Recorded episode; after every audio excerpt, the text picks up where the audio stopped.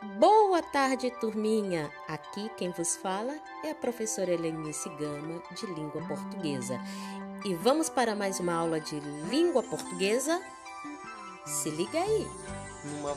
Bem, a nossa aula de hoje é sobre autobiografia. Então, o que seria a autobiografia?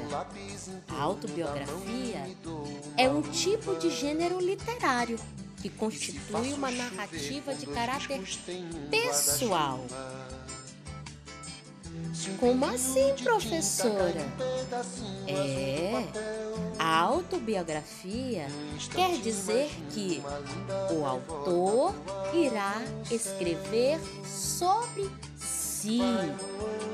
E ele implica um impacto literário, mas não histórico e nem tampouco documental.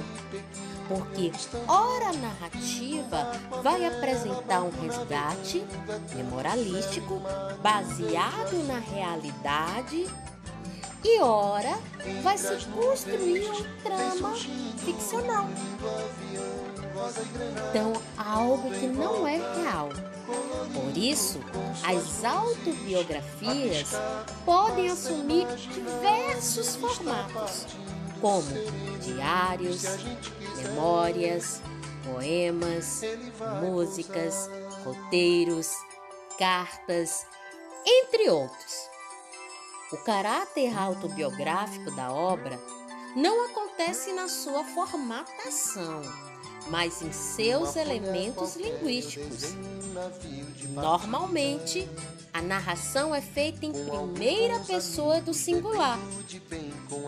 Eu, eu contando a minha história e aborda questões íntimas e pessoais. Como assim, professora? Eu chamo-me Helenice Moraes Gama, sou natural de Brasília, Distrito Federal, sou professora de língua portuguesa há 19 anos. Olha só, eu estou falando sobre mim na primeira pessoa, primeira pessoa do singular.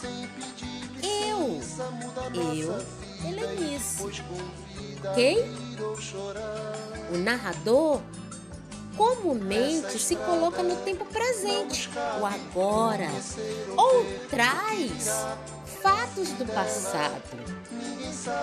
certo? E essa nuance entre o presente e o passado que vai construindo a sua autobiografia.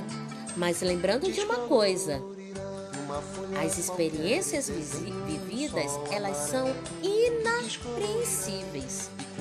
E nessa fenda do inapreensível que o ficcional, o não real, se estabelece. A autobiografia não pode, contudo, ser analisada apenas na perspectiva individual. Ela é um gênero que propõe a integração coletiva, porque ao narrar a sua história, o indivíduo, o indivíduo partilha com a sua comunidade e com outras também as suas impressões e a sua visão de mundo. No tocante aos escritores brasileiros, nós temos vários que escreveram autobiografia, como Graciliano Ramos, José Lins de Rego, Oswald de Andrade, entre outros. E não mais do que importante, os novos suportes de comunicação dão abertura para as variantes da autobiografia, mas delas já não tem mais como produto final um livro ou um roteiro de cinema, mas sim publicações, como em blogs, redes sociais, vídeos em formatos de story. Então, turminha, essa é a nossa aula de hoje sobre autobiografia. Se liga na língua. E agora vamos para a nossa atividade.